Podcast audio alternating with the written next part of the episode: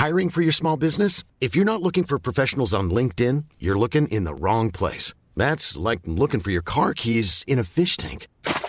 LinkedIn helps you hire professionals you can't find anywhere else, even those who aren't actively searching for a new job but might be open to the perfect role. In a given month, over 70% of LinkedIn users don't even visit other leading job sites. So start looking in the right place. With LinkedIn, you can hire professionals like a professional. Post your free job on linkedin.com slash people today. Werbung in der Man Cave. Heute mit was ganz Speziellem für Comic-Fans. Denn es gibt eine neue App in Deutschland.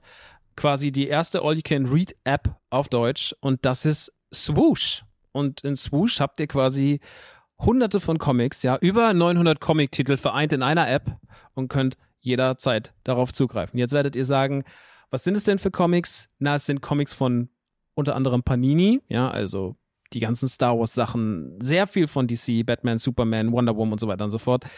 Game of Thrones, The Witcher, Cyberpunk, Avatar und noch ganz viel andere kleine und große Franchises. Und, und das finde ich halt besonders knusprig, es sind Sachen von Egmont drin. Denn Egmont, das mach, die machen diese ganzen lustigen Taschenbücher, das Mickey Mouse Magazin, Lucky Luke, also ganz viele Sachen aus der Kindheit, die wir auf jeden Fall kennen und damals geliebt haben, gibt's quasi jetzt alle zusammen. Ihr müsst euch nicht mehr diese, ne, ihr kennt das noch von lustigen Taschenbüchern früher, dieses, ich will die ganze Rückenwand haben und dann hat man da tausende von lustigen Taschenbüchern gehabt, damit man irgendwie dieses Rückenmotiv aneinander stellen konnte. Das braucht ihr jetzt zwingend nicht mehr, ja, das braucht ihr nicht mehr in eurem Wohnzimmer mit äh, Ende 30, sondern es reicht im Hosentaschenformat und deswegen kann ich euch Swoosh wirklich sehr, sehr, sehr empfehlen, wenn ihr sagt, ey, ich habe einfach Bock wieder Comics zu lesen auf meinem Tablet, auf meinem, auf meinem Smartphone. Ladet euch die App runter und macht es einfach. Es ist wirklich, äh, spielt einfach. Ich habe es selber auf dem Handy und ich finde es wirklich, wirklich super, weil ich so selten Comics in die Hand nehme, aber das finde ich einfach richtig, richtig nice. Wenn ihr jetzt sagt, ich bin interessiert, dann schaut auf jeden Fall bald rein, denn es gibt jetzt gerade noch ein Angebot, das gilt bis Ende September bei denen auf der Seite. Da kriegt ihr quasi drei Monate zum Preis vom einen, nämlich für 9,99 Euro. Danach kostet es regulär 9,99 Euro. Oder es gibt auch noch ein Jahresabo, das kostet 99,99. Das ist auch ganz nice. Schaut gerne mal vorbei auf swoosh.de slash mancave. Ich finde es mega. Ich habe selber auf dem Handy drauf. Habe richtig, richtig Bock drauf, mal wieder ab und zu mal einen kleinen Comic zu lesen. Und hey, äh, vielleicht habt ihr einfach mal wieder Lust, euch in alte Geschichten aus Entenhausen, aus der Kindheit zu begeben. So, das war's auch schon von mir. Jetzt geht's weiter mit der Man Cave. Tschüssi.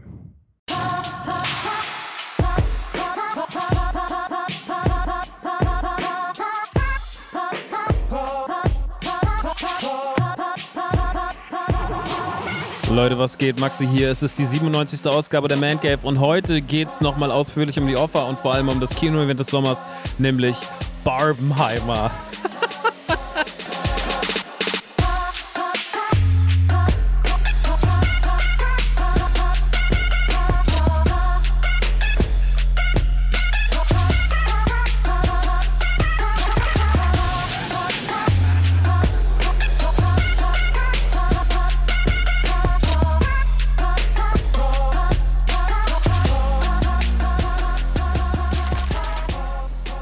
Meine Lieben, herzlich willkommen in der neuesten Ausgabe, der 97. Ausgabe von Die Man Cave, mein kleiner Solo-Podcast. Ich, das ist Max Nachtsheim, aka Rockstar. Und das hier ist ein Podcast, wo es ganz viel um Popkultur geht, Filme, Spiele, Serien, manchmal auch Toys. Und ich muss sagen, Heute bin ich eigentlich ein bisschen genervt. Es ist Mittwoch, es ist der Veröffentlichungstag dieses Podcasts.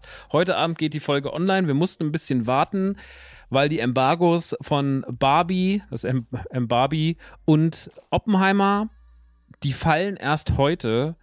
Und ich wollte die aber unbedingt mit reinnehmen, weil das ja natürlich jetzt todesaktuelle Themen sind und Barbenheimer auf jeden Fall eines der Events des Kinosommers ist. Vielleicht das Event des Kinosommers so zwei große Filme an einem Tag ins Kino zu schicken. Großes Ding, finde ich fantastisch, kommen wir später drauf. Großartige Filme.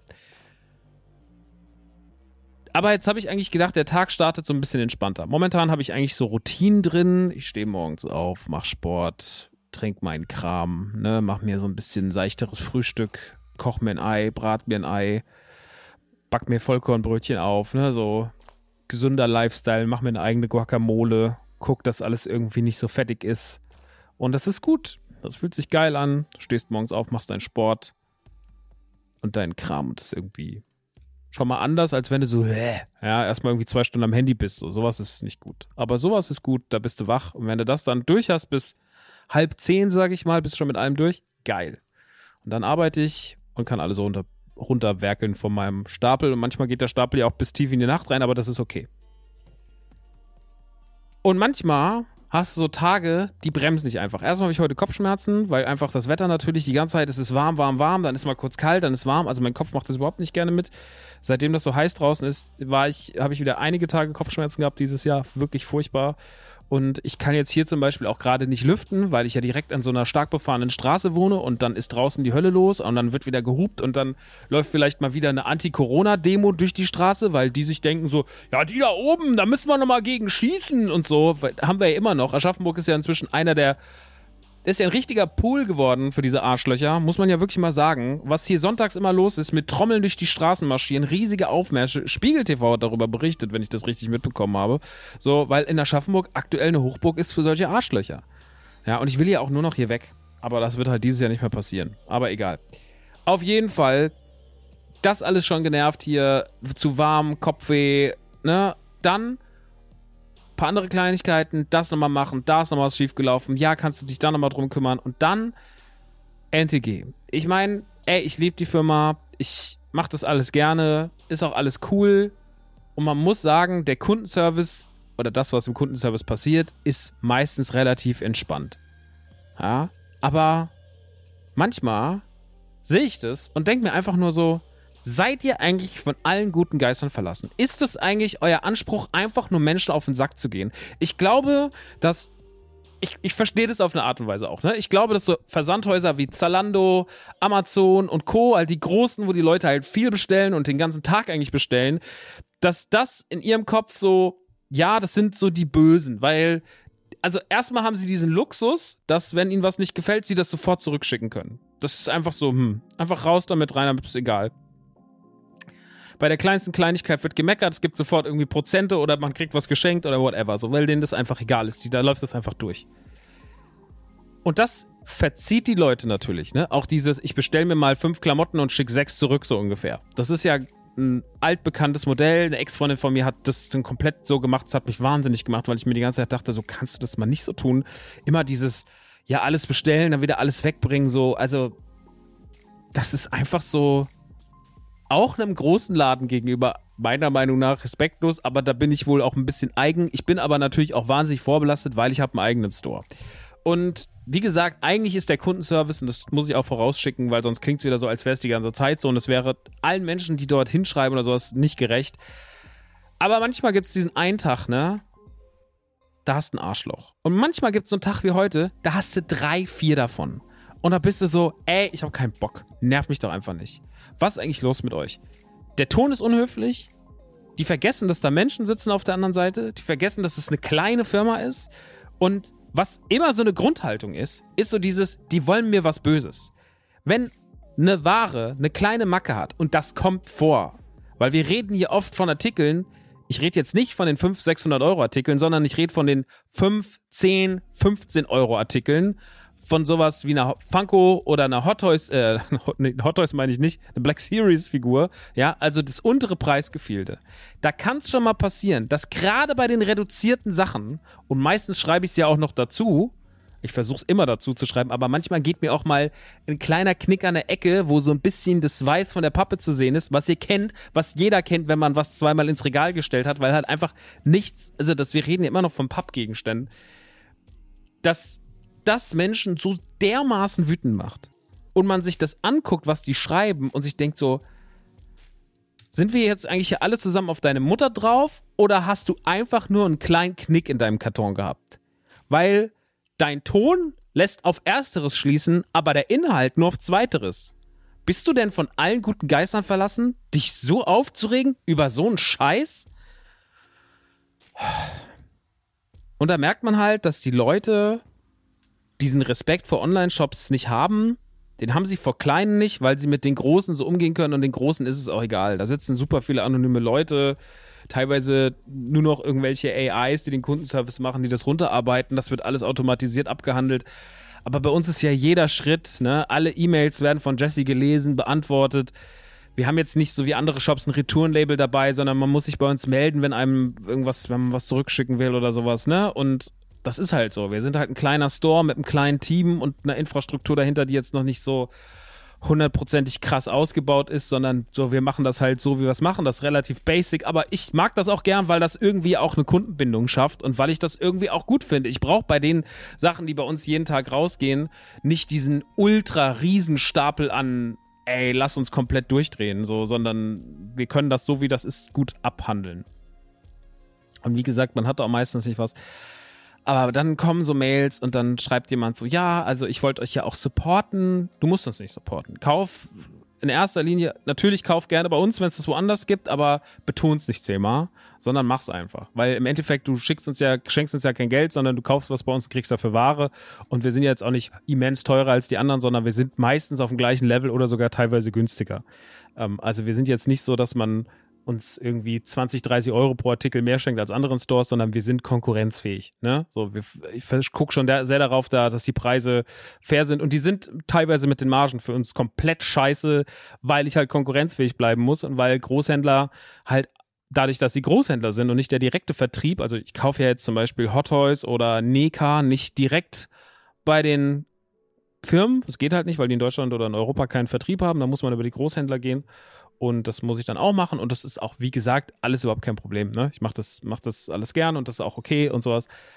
Aber dieses, ich will euch supporten, aber ihr habt mir da was geschickt mit einem winzig kleinen Knick in der Ecke und das geht leider nicht. Damit kann ich nicht leben. Und da ist man schon so, ich meine, ich bin ja auch Sammler. Es ist ja nicht so, dass ich es nicht nachvollziehen kann. Und dass ich nicht auch manchmal schon Sachen ausgepackt habe, mir gedacht, so, das ist nicht das, was ich erwartet habe. Ich habe jetzt letzte Woche wieder bei EMP ein Funko bestellt, da war ein kleiner Knick drin. Ne? Oder ich habe letztens was bei einem anderen Shop bestellt und da haben sie mir, und es war ein wirklich seltenes Item, was ich auch selber nicht, wo ich selber nicht rankam mit meinem Store. Und das habe ich wirklich quasi aus deren Sammlerhand gekauft, so. Und ist aber ein renommierter Online-Store für Toys. Und dann schicken die mir das in so einem abgefuckten Veleda-Karton mit so ein bisschen Plastik drumherum, wo ich mir auch denke, so, das ist dem Artikel auch nicht würdig. Du kannst eigentlich nicht einen Artikel, der so teuer ist, nicht nochmal irgendwie ein extra Schipper drum ist, was nicht ordentlich irgendwie, weißt du, so Plastikfolie drum, die Plastikfolie mit Klebeband zugemacht, sondern einfach das nur so da reingeworfen und so ein bisschen lieblos Papier drum. Das funktioniert für mich nicht. Ich schreibe trotzdem keine Beschwerdemail, weil der Artikel hat in dem Sinne jetzt nichts, aber ich finde so, so einen hässlichen wie Lederkarton irgendwie mir das zu schicken, das fand ich schon, ja, ein bisschen arg peinlich, muss ich sagen. Ähm, und so Sachen finde ich auch nicht cool, ne? Und gerade EMP, die auch nochmal alles doppelt verschicken, da weißt du schon, da gibt es halt keine Kontrolle im Lager. Aber auf der anderen Seite, und deswegen habe ich mich auch bei EMP nicht beschwert, weil ich mir dachte, ey, das rutscht halt auch so durch, ne? EMP hat mir schon 50 Funkos geschickt, die hatten nichts. Und jetzt hat einer einen kleinen Knick und dann bin ich so, okay, dann ist es halt einfach bei denen durchgerutscht. Passiert, da geht ja auch viel Ware raus, ne? So ist es halt. Alles gut. Und dann kommt diese Mail und sie ist so überheblich. Sie ist so, ja, ich äh, will euch ja supporten, aber und da ist das, und dann kriegst du die Fotos und du siehst die Macke nicht mal. Also du siehst die Macke einfach definitiv nicht.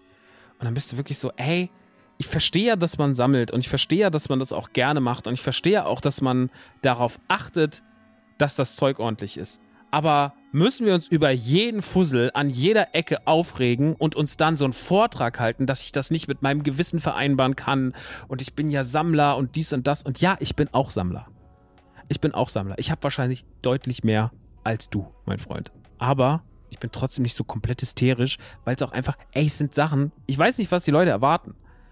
Also, ich als jemand, der sehr viel Zeug hat und der auch einiges an Wertanlagen hat, weiß ja trotzdem auch, nicht alles, was ich mir kaufe, oder ein Großteil von dem, was ich mir kaufe, wird später mal nichts wert sein. Oder nicht viel mehr, als er jetzt wert ist. Das meine ich damit. Also ich werde mir jetzt keinen Funko Pop kaufen, ihn ordentlich aufbewahren. Von, jetzt nehme ich mal irgendeinen Spider-Man Funko. Jetzt von Miles Morales. Miles Morales ein neues Spider-Man Funko. Ich werde mir den nicht kaufen, und werde den in 20 Jahren auspacken, in 1er Zustand, und werde ihn dann für das Zehnfache verkaufen können. Das wird nicht drin sein. So wird der Markt vermutlich nicht funktionieren. Wenn es so funktioniert, ist es toll. Aber es werden vereinzelte Figuren sein, es werden besondere Figuren sein, gefragte Figuren sein. Aber nicht jeder Kram. Und wenn du dann die Sachen noch kaufst, zum Beispiel dieses ET Dreier-Set, was wir momentan anbieten, für 15 Euro, ich sag mal ganz ehrlich, wie es ist. Ich mache mit jedem Set, das ich verkaufe davon, mindestens 20 Euro Verlust, weil das Set hat, glaube ich, 33 Euro netto im EK gekostet. Das heißt, es liegt bei fast 40 Euro. Das ist fast, das ist mindestens 24, 25 Euro minus, was ich mache. Aber es will halt keiner haben, also muss ich es für 15 rausknallen. Dann verkaufst du es noch über Ebay wo die eBay auch nochmal Gebühren abzieht. Und dann kommen Mails, wo man sagt, nee, da bitte ich jetzt bitte um Kosten, um, um Rückversand, äh, von, dass ihr mir das bezahlt, weil das geht so nicht. Ich habe hier einen ganz kleinen Knick, du siehst das Foto und bist so, Bro, du hast ein Set gekauft für 15 Euro und du hast eine ganz kleine Ecke. Ist jetzt nicht so, dass jemand mit der Faust reingeschlagen hat oder so, sondern es ist so klein, dass du wirklich ganz genau hin, dass die Kamera ganz, ganz nah ranzoomen muss. Dann bist du, können wir die Kirche im Dorf lassen? Geht das? Müssen, oder müssen wir es so übertreiben? Müssen wir jetzt gegen jedem Futzel an jeder Ecke so uns aufregen und uns auch vor allem die Mails sind unfreundlich. Du kannst es dir nicht ausmalen. Die sind wirklich so, wie gesagt, als hätte jemand gesagt, wir haben einfach dein Elternhaus abgebrannt. So, das ist unfassbar. Es steht in keinem Verhältnis und das nervt mich so sehr. Und dann kommt halt alles zusammen. Und auch manchmal so dieses, und das kommt halt natürlich jetzt mit steigender Reichweite und mehr Leuten von außen, die nicht mehr zu der, zu, zum ursprünglichen Kader an, an, an Käuferinnen gehört, dass du so die Leute hast, die dann so, ja, ich habe jetzt hier was heute Morgen gekauft für 600 Euro, aber ich habe mir das jetzt gerade anders überlegt. Ich würde das ganz gerne jetzt stornieren. Und man muss halt sagen, ja, wenn du so einen 600-Euro-Artikel verkaufst und dann ist schon jemand im Lager und packt, das ist auch natürlich, wahrscheinlich ist das auch falsch, aber wir freuen uns ja auch darüber. Ja, wenn wir was Großes verkaufen, momentan, ich sag wie es ist, bin ja immer transparent, diese Hot Toy Sachen laufen gerade nicht, weil die Leute gerade nur Kleinkram kaufen. Die Leute kaufen bei uns alles im Segment 15, 20, 30, 40 Euro. So, das ist das, was läuft. Und alles drüber wird schon so ein bisschen schwieriger und umso höher es wird, umso schwieriger wird es. Ist ja klar, ist einfach auch gerade viel los, so, aber ich, ne, also es ist schon auf jeden Fall kompliziert. Und das passiert dann. Und das finde ich so crazy, dass dann Leute kommen und ja, das kaufe ich. Nee, das kaufst du jetzt. Ach nee, kaufe ich doch nicht. Das ist leider ein bisschen enttäuschend. Das ist natürlich jetzt irgendwie auch okay. Ne? Ich meine, was, was willst du dagegen sagen? Aber rein subjektiv kann man da sagen, oder rein objektiv kann man da sagen, äh, ja, das ist halt so, das gehört da zum Online-Shop dazu, stell dich nicht so an, aber rein subjektiv kann ich dir sagen, es geht mir so krass auf den Sack und es macht mich auch teilweise einfach traurig. Dann hast du irgendwie zwei schwierige Tage hinter dir, dann kommt jemand, kauft so was Großes und du freust dich richtig, du bist richtig happy, dass dir jemand was Großes kauft und dann ist auf einmal so, ja, nee, hab's mir gerade nochmal anders überlegt. Warum hast du das jetzt anders überlegt? Was ist in den letzten zwei Stunden passiert?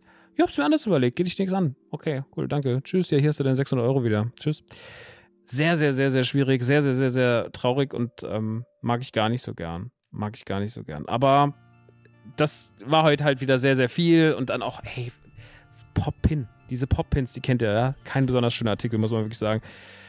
Lief nicht besonders gut. Wir hatten da unten noch massig viele, habe ich gesagt, ey, lass die alle raushauen. 5 Euro. So, scheiß drauf. Ich will die einfach, ich will das Zeug, manchmal will ich auch Sachen einfach nicht mehr sehen. Ich will nicht mehr durchs Lager laufen und gewisse Sachen sehen. Ich habe keinen Bock mehr drauf. Dann hauen wir alle raus für 5 Euro und natürlich verkaufen die sich dann ganz gut ab. Genauso wie das ET-Set. Und auch da hinten eine winzige, also wir reden von einem Artikel für 5 Euro, der mal 16 oder so gekostet hat. Hinten eine winzige Ecke, wirklich ein, nicht richtig sichtbar. Nee, das geht ja gar nicht. Was verschickt, verschickt ihr B-Ware?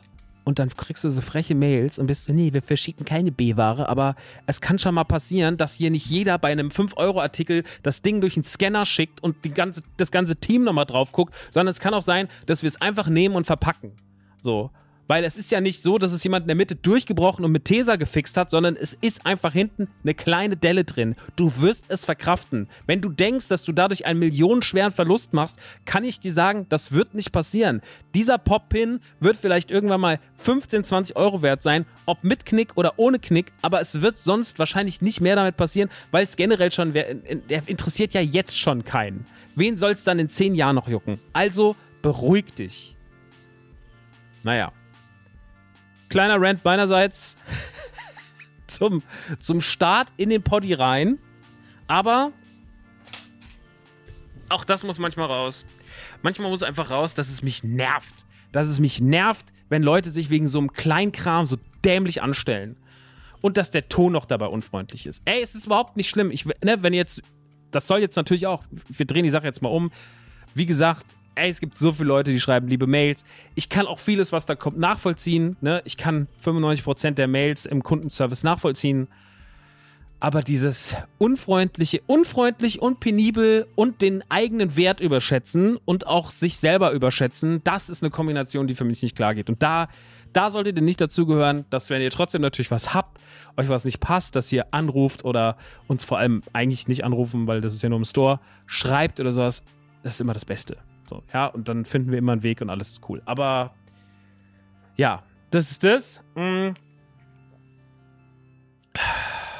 Und nun aber kommen wir weg von dem Thema. Ich hoffe, ich habe euch jetzt nicht äh, Angst gemacht, uns im Kundenservice zu schreiben. Euch antwortet eh Jessica. Ich mache das nicht, keine Sorge. Ich antworte gar keinen mehr, weil wenn ich antworte, wird es nochmal ein ganz anderes Level und ich glaube, dann haben wir irgendwann die ersten Verfahren am Hals, weil wegen, wegen ähm, Schimpfwörtern, ja, Beleidigungen. Einige Anzeigen wegen Beleidigungen. Haben Sie, im, haben Sie jemanden im Kundenservice einen, einen hundefickenden Bastard-Hurensohn genannt? hm, vielleicht. Weil er eine Star Wars-Figur umtauschen wollte? Hm, vielleicht. Mhm, okay. Ja, das macht dann bitte 50 Euro. So geht's nicht. Machen wir deswegen nicht. Deswegen Jessicas Job. Nun gut kommen wir zu anderen Dingen. Und zwar kommen wir natürlich zum kleinen Abriss, bevor wir in die Hauptthemen reingehen. Ähm, und der Abriss besteht ja immer daraus, ganz kurz zu informieren, was gerade so geht und was man noch so machen kann. Ich will mich wie immer kurz halten, weil ich weiß, es nervt und ich möchte euch nicht noch mehr Zeit klauen. Wir haben am Anfang und der Mitte dieses Podcasts schon Werbung und man soll das dann jetzt hier nicht überladen. A, natürlich Bewertungen auf iTunes und Spotify. Immer gern gesehen, bringt immer was, sieht immer gut aus. Bitte lasst sie da. Geht sehr, sehr, sehr, sehr schnell. Kostet euch keinen Pfennig, möchte ich fast schon sagen. Kostet euch keinen Pfennig und ihr tut mir damit was Gutes. Deswegen gerne diesen Podcast bewerten. Wenn ihr sagt, ich möchte diesen Podcast wirklich supporten, auch mit vielleicht dem einen oder anderen Groschen oder wie eben schon gesagt Pfennig gibt es patreon.com slash die Mancave. Da gibt es die Folgen hier im Early Access meistens und vor allem gibt es dort auch Sonderinhalte. Jetzt bald geht ja Ahsoka los, das heißt, es wird auf jeden Fall wieder wöchentliche Star Wars Reviews geben zum Thema Ahsoka. Ich werde die neuesten Folgen mir anschauen und außerdem gibt es dort gerade viel Sondercontent. Ich habe jetzt einen großen Teil der Rockstar Song-Analysen hochgeladen, aber es waren viel mehr, als ich gedacht habe. Es gibt 20 Folgen. Ich dachte, es gäbe so acht oder so, aber es gab 20 Folgen damals. Und ich glaube, ich habe jetzt elf hochgeladen bis Ende der Woche, Montag nächster Woche und den Rest mache ich dann noch in den Wochen drauf. Die ganzen Tim Grenzwert-Folgen sind oben. Es gibt noch ein paar Folgen, die Nachtseims und es gibt auch noch Koppelpot-Content, der dort auch noch hochgeht. Quasi die guten Sachen, an denen ich beteiligt war, vom Autokino Patreon, was es ja in der Form nicht mehr gibt, ähm, rübergeholt und quasi hier diesen Sachen ein Zuhause gegeben. Aber wie gesagt, neuer Content dann auch ab August. Bis August sollte auch alles hochgeladen werden. Ich wollte halt nicht alles an einem Tag und alles irgendwie in einer Woche hochladen, weil dann wäre den Leuten, du kriegst ja jedes Mal eine E-Mail und es sind wirklich zwei Leute gegangen, weil sie gesagt haben, sie kriegen zu viel E-Mails, das nervt sie. Ey, was soll ich dazu noch sagen? Danke für nichts, ne? Aber so ist es halt. kannst du, kannst nichts machen. Ähm, schaut da gerne mal vorbei, patreon.com slash die Mancave, viele Sonderinhalte, Zugang zum Discord, äh, Early Access und auch dann bald die neuen Star Wars Talk Folgen von We Have Spoken, wo ich dann alleine über die neueste Folge Ahsoka referiere. Dann natürlich Holy. Ihr wisst, Holy ist schon auch seit langer Zeit Partner dieses Podcasts, an selbst anrührbare Eistees und Energy Drinks ohne Taurin, ohne Zucker, so gut wie kalorienarm, also so gut wie Zero und eine schöne Alternative. Ich liebe die Eistees vor allem. Die Energy Drinks mögen viele aus der Community. Ich bin bei den Energy Drinks wirklich nur halb drin, aber ich liebe die Eistees. Der Pfirsich-Eistee ist ja wieder da. Es gibt diesen Matcha Limette neuen, den neuen Eistee und Passionsfrucht Mango. War das Passionsfrucht Mango? Glaube. Oder war es nur Passionsfrucht? Auf jeden Fall leckere Sorten. Ähm, Red Grape auch nice, Apfel auch nice. Und das könnt ihr gerne auschecken, wenn ihr das probieren möchtet mit dem Code Nukular bei der Erstbestellung. Da gibt es dann 5 Euro Rabatt. Also selbst wenn ihr euch was bestellt, für 12 Euro gibt es 5 Euro Rabatt, dann zahlt ihr nur 7. Das ist natürlich schon mal ziemlich, ziemlich angenehm für, für euch. Und wenn ihr schon oft bestellt habt, weil ihr es so sehr mögt, gibt es mit dem Code Nukula10 auf jede Bestellung 10%, egal ob es die erste, die 15. oder die 100. ist. Ihr kriegt immer 10% Rabatt und von denen solltet ihr immer Gebrauch machen. Ja? Also immer, wenn ihr dort bestellt, macht das gerne. Und jetzt wird auch wieder eine Aktion laufen in wenigen Tagen. Und zwar, wir hatten ja letztes, das hatte ich erzählt, die PlayStation verlost bei jeder Bestellung von Holy gebrandet zum 9. Geburtstag von Nukular. Und das werden wir jetzt wieder machen. Nee, es war zur 200. Folge, glaube ich. Und jetzt machen wir zum 9. Geburtstag von Nukular das gleiche nochmal mit einer PlayStation. Diese PlayStation wird sogar, PlayStation 5, nicht PlayStation 1, PlayStation 5 wird Radio Nukular gebrandet sein. Ähm, da habe ich gestern mit Christian besprochen, wie wir das jetzt machen, wie wir die folieren werden. Und die gewinnende Person kann, hat dann die Chance, also jeder, der quasi was bei Holy bestellt, kann dann eine PlayStation 5 gewinnen. Am Ende wird ausgelost. Äh, das letzte Mal hat jemand gesagt, ist doch alles nur Scam, wird nie passieren. Der Gewinner ist ausgelost, hat sie schon bekommen und äh, wird auch nochmal ein Bild auf Dings posten. Die Konsole ist ja auch Holy gebrandet gewesen, also Leute, sowas ist kein Scam. Was meinst du, also was würde man sich denn eine Reputation kaputt machen als kleiner Podcast wie Radio Nukular? Also Radio Nukular ist natürlich jetzt kein kleiner Podcast, aber jetzt auch nicht fest und flauschig groß. Was würde man sich denn bei seiner Community, die man seit neun Jahren aufgebaut hat, an Reputation kaputt machen, wenn man so eine Scheiße abzieht? Wirklich. Es ist so abgefuckt manchmal, was da für ein Blödsinn steht. Äh, ihr merkt, ich bin heute auf jeden Fall, heute bin ich gegen das Internet. Heute bin ich auf jeden Fall mit mit Granaten und Bazookas im Kampf gegen das Internet in dieser Folge. Es tut mir sehr, sehr leid. Aber manchmal nervt es einfach nur. Versteht ihr? Ich meine, ihr kriegt das ja manchmal mit und dann sagt ihr, oh, rück dich doch nicht auf. Ey, man ist so den ganzen Tag damit konfrontiert. Und man liest es ja noch bei anderen Leuten. Also ich lese es ja auch noch ganz viel bei anderen Leuten. Ich folge wahnsinnig vielen emanzipierten Frauen, die irgendwelche krasse Mucke machen oder sonst was. Und wer es bei denen in den Kommentaren abgeht, wenn sich da irgendwelche Instils rein verlieren, Jesus Christ, ist das anstrengend. Äh, äh gestern wieder bei Satari gesehen. Das ist so eine Nerd-Rapperin. Ja, wenn du dich abschminkst, bist du nichts wert und so. Man ist wirklich so, Leute, ey, könnt ihr einfach mal die Fresse halten. Wer hat euch eigentlich ans Land gespült? Wirklich. Naja, nervt auf jeden Fall, aber wir sind ja hier in der Comfortzone. Wie vorhin schon erwähnt. Vielleicht sitzt ihr gerade lachend im Auto und denkt euch, Max, du hast dich heute nicht im Griff. Tut mir sehr, sehr leid. Kann mal passieren. Ja, ich bin ja auch einfach nur ein Herr meiner Gefühle.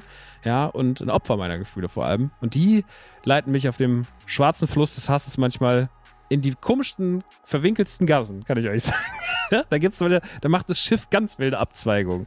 Naja, ähm, so viel dazu. Ansonsten Genau, wir verlosen die, die PlayStation mit jeder Bestellung. Beim letzten Mal hat es sehr gut geklappt. Der Gewinner ist gekürt und hat die PlayStation auch schon von Hurley bekommen. Das machen wir jetzt einfach genauso wieder. Dieses Mal ist sie anders gebrandet. Es gibt wieder die Eistees und checkt das Ganze mal aus mit dem Rabattcode. Gut, habe ich gemacht. Die Tour läuft natürlich auch noch. Der Vorverkauf läuft und ich möchte nochmal hier darauf hinweisen, dass wir bei Frankfurt kurz davor sind, ausverkauft zu sein und auch Köln sich in großen Schritten dem Finale nähert.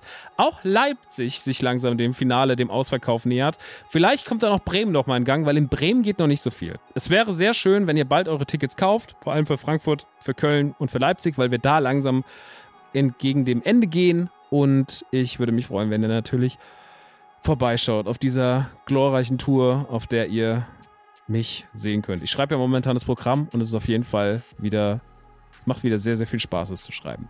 Wenn ihr mich aber nicht auf Tour sehen wollt oder noch zusätzlich woanders sehen wollt, A, am 12. August sind wir mit Radio Nukular um halb zwölf in Heidelberg im Kino, im Luxor-Kino und zeigen euch dort die erste Folge Joking Hazard. Ich habe ja vor ein paar Folgen darüber geredet, dass Joking Hazard zurückkommt und am 12. ist es soweit. Da ist die Premiere kostenlos im Kino, da könnt ihr hinkommen. Chris ist da, Dominik ist da. Ich bin da, die Jogging Hazard Leute sind da und wir freuen uns. Wir werden auf jeden Fall die erste Folge mit euch gemeinsam schauen und noch ein bisschen moderieren. Wie gesagt, der Eintritt ist kostenlos. Ihr müsst einfach nur hinkommen und dann ist geil. Da ist dann auch noch ganz viel Cosplay und Flohmarkt und dies und das. Also da wird es auf jeden Fall coolen Stuff geben.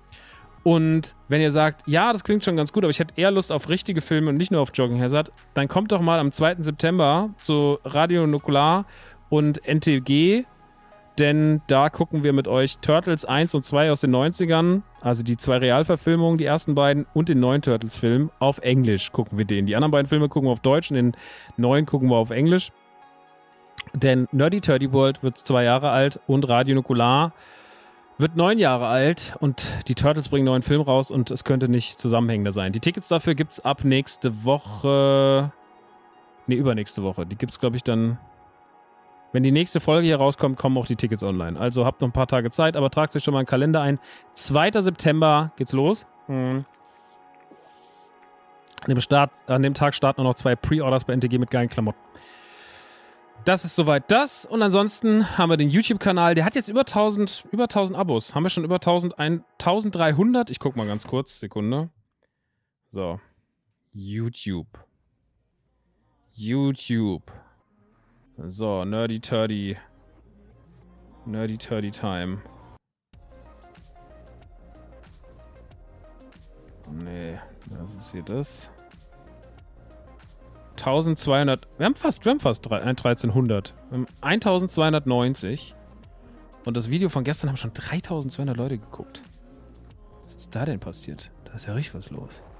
15 Kommentare, die lese ich mir lieber nicht durch. Da ist bestimmt was Negatives dabei. Heute ist der Tag der negativen Stimmung, das möchte ich mir nicht antun. Aber die Jeremy Fragrance Lesung, Upload hat auch schon 3000. Also da ist ein bisschen was los. Die Leute gucken fleißig. Die Leute gucken fleißig und das freut mich doch. Deswegen schaut doch mal vorbei. Nerdy Turdy Time auf YouTube kann man sein Abo da lassen oder auch mir einfach direkt auf Twitch zuschauen, wenn ich live streame. Gut. Das soll es gewesen sein mit all dem drumherum. Ich entschuldige mich nochmal, dass es hier so vielleicht ein bisschen zu sehr ausufernd war, aber ich habe heute wirklich ein ganz, eine ganz komische Laune in mir drin und die musste leider raus. Und ich weiß, viele von euch sitzen eh da und sagen, du könntest mal wieder viel mehr ranten. Bitteschön. Für die Leute, die nicht wissen, was gerade los war und sich immer noch mit großem Fragezeichen die Stirn kratzen, sorry, ich bin jetzt wieder zurück und bin jetzt wieder da für den Wholesome Content. In dem Sinne hat mir auch letztens mein Steuerberater erzählt, dass er meinen Podcast manchmal hört. Und falls er zugehört hat, schöne Grüße und ich frage mich, wie das so für dich war. Naja. Ist jetzt auch egal. Wir kommen jetzt zu einer Serie, bevor wir in Barbenheimer reingehen. Und zwar die Offer. Ich habe es in der letzten Ausgabe schon erwähnt, möchte es aber heute nochmal mit Nachdruck machen, denn die Offer hat mir sehr, sehr, sehr, sehr gut gefallen. Ist für mich eine der geilsten Serien des Jahres. Und viele Leute haben die nicht auf dem Schirm. Und es geht ja manchmal auch darum, hier geile Geheimtipps zu liefern und nicht nur euch das zu erzählen, was ihr eh alle gucken werdet. Naja. Also. In erster Linie geht es bei The Offer um die Entstehung des Filmes Der Pate. Der Pate zählt in den 60ern als eines der größten Bücher aller Zeiten, geschrieben von Mario Puzo und will natürlich auch verfilmt werden. Und Paramount sichert sich daran die Rechte und das soll jetzt alles umgesetzt werden. Für die Umsetzung sieht sich als Produzent verantwortlich Albert S. Ruddy. Albert S. Ruddy ist ein echter Mensch, natürlich, wie alle Namen, die in dieser, diesem, dieser Serie fallen. Und Albert S. Ruddy hat auch als Produzent an dieser Serie mitgewirkt. Also er ist immer noch am Leben und er hat auch hier mitgewirkt. Er hat natürlich dafür gesorgt, dass er auf jeden Fall ähm, nicht schlecht davon kommt. Er ist schon sehr als Held des Ganzen inszeniert. Da kann man sich auch ein bisschen die Stirn kratzen und fragen, muss das alles so sein? Aber für die Romantik der Serie und für den Flow der Serie ist es irgendwie ganz geil, dass er so ist, wie er ist. Miles Teller verkörpert Albert S. Ruddy, sieht auf jeden Fall auch ein bisschen besser aus als der echte Albert S. Ruddy, aber auch das sei ihm gegönnt. Ich meine, der Typ ist eine Legende.